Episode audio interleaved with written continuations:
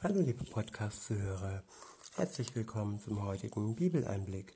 Schön, dass ihr wieder dabei seid. Heute habe ich für euch wieder einen Psalm, diesmal einen etwas kleineren. Ähm, heute ist es der Psalm 42. Ich lese wieder aus der Übersetzung das Buch von Roland Werner. Der Psalm ist überschrieben mit Sehnsucht nach Gott. Ab Vers 1 heißt es, für den für den Musiker, ein Maskil von der Familie Korach. Wie ein Reh sucht nach dem Wasserbächen, so sehnt sich meine Seele nach dir, Gott. Wie ein Reh sucht nach den Wasserbächen, so sehnt sich meine Seele nach dir, Gott. Durstig ist meine Seele nach Gott, ja, nach dem lebendigen Gott. Tja, wer hat heute noch Durst? Wir haben alles, was wir zum Leben nötig haben. Wir denken, ja, alles, was wir brauchen, haben wir. Und diese Sehnsucht und dieser Durst nach Gott ist eigentlich das Einzige, was vielen oder vielleicht sogar den meisten von uns fehlt dass sie so gesättigt sind von all den weltlichen Dingen, so abgelenkt, so zerstreut und verlernt haben, wirklich Sehnsucht nach Gott zu haben. Weiter heißt es, wann werde ich endlich ankommen und das Angesicht Gottes sehen? Ja, es war so, nur von Tränen habe ich mich ernährt. Tag und Nacht. Den ganzen Tag fragt man mich, wo ist denn nun dein Gott? Daran erinnere ich mich und schütte meine Seele vor mir aus, wie ich mit den anderen pilgernde, pilgerte zum Haus Gottes mit lautem Gesang und Lobpreis in der feiernden Menge. Was ängstigst du dich so, meine Seele, und stöhnst so in mir? Ich wiederhole, was ängstigst du dich so, meine Seele, und stöhnst so in mir?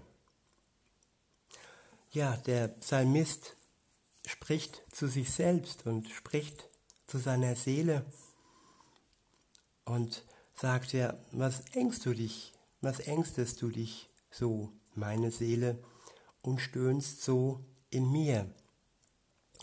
Vielleicht sollten wir uns das auch angewöhnen, dass wir uns selbst beruhigen, im Blick auf Gott beruhigen. Und ja, und nicht so die Angst über uns herrschen lassen, die Angst und die Panik, so wie das heute in dieser ganz speziellen Zeit bei vielen der Fall ist. Es gibt einen Spruch, Angst essen Seele auf. Und wenn der Psalmist hier zu seiner Seele spricht, nochmal, ich wiederhole, was ängstigst du dich so, meine Seele, und stöhnst so in mir? Setz doch deine Hoffnung auf Gott dann werde ich ihn noch einmal loben, weil er mir nahe kommt und mir hilft. Ja, wenn wir unsere Hoffnung auf Gott setzen, dann wird er uns nahe kommen und er wird uns helfen. In der Art und Weise helfen, wie es gut für uns ist. Vielleicht nicht so, wie wir uns das erhoffen oder erwünschen, aber seine Hilfe wird die richtige Hilfe sein für uns. Und das können wir wirklich so als Fakt annehmen.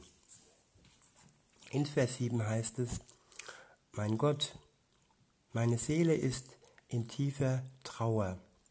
Darum denke ich an dich dort im Gebiet, dort im Gebiet des Jordan und an den Bergen Hermon und Misa. Ja, der Psalmist sagt hier, mein Gott, meine Seele ist in tiefer Trauer. Er schaut auf seine Trauer, aber bringt Gott seine Trauer. Und weil er trauert und weil er an Gott glaubt und weil er seine Hoffnung auf Gott setzt, darum denkt er an Gott. Dort, wo er gerade ist, in dem Fall im Gebiet Jordan und an den Bergen Hermon und Misar. Weiter heißt es in Vers 8, Urflut donnert der Urflut zu beim Tosen deiner Wasserfälle.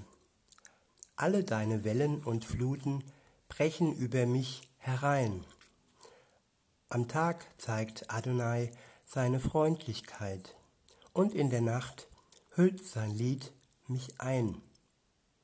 Ich wiederhole, am Tag zeigt Adonai seine Freundlichkeit und in der Nacht hüllt sein Lied mich ein. Ein Gebet zum Gott meines Lebens. Ihn, Gott, meinen Fels, will ich fragen. Warum hast du mich vergessen? Warum muss ich in Trauerkleidung herumlaufen, vom Feind bedrängt? Ich wiederhole, ihn, Gott, meinen Fels, will ich fragen. Warum hast du mich vergessen? Warum muss ich in Trauerkleidung herumlaufen, vom Feind bedrängt?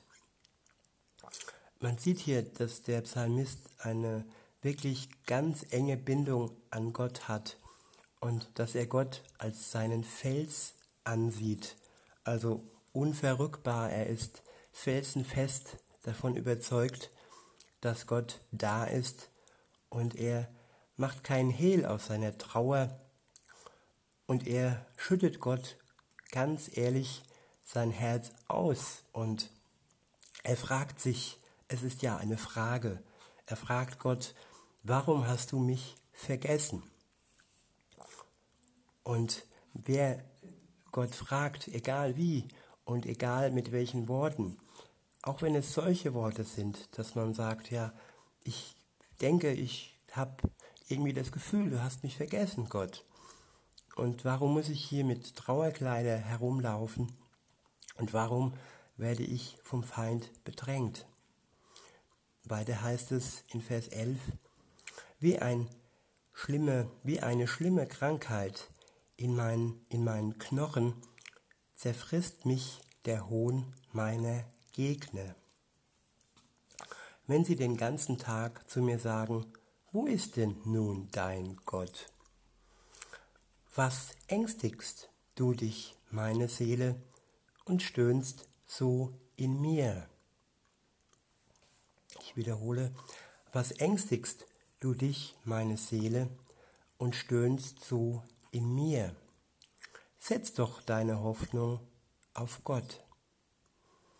Ja, immer wieder Zuspruch und immer wieder die Fixierung auf Gott und ehrliche Blicke auf die eigene Seele und ehrliche Blicke auf die Angst und aus, auf das Stöhnen, das aus einem herauskommt und aber auch der Hinweis, dass man doch selbst seine Hoffnung auf Gott setzen soll.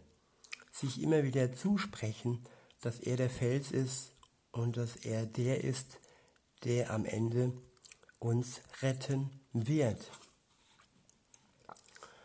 Weiter heißt es, dann werde ich ihn noch einmal loben. Er ist es, der meine Ehre erhält. Ja, er ist mein Gott. Ich wiederhole nochmal den letzten Vers. Was ängstigst du dich, meine Seele, und stöhnst so in mir? Setze doch deine Hoffnung auf Gott. Dann werde ich ihn noch einmal loben. Er ist es, der meine Ehre erhält. Ja, er ist mein Gott. in diesem Sinne wünsche ich uns wirklich so eine innige Beziehung, wie es hier der Psalmist hatte. Er war ganz eng bei Gott, hat ganz ehrlich zu ihm gesprochen, hat ihm sein Herz ausgeschüttet und er war sein Fels und er war seine Hoffnung, trotz schwierigen, schwer, schwierigen Zeiten damals und auch heute. So ist es auch für uns möglich, dass wir uns wirklich eng an Gott halten und so ein Leben voll Freude trotz allem erfahren können. In diesem Sinne wünsche ich euch einen schönen Tag und sag bis denne.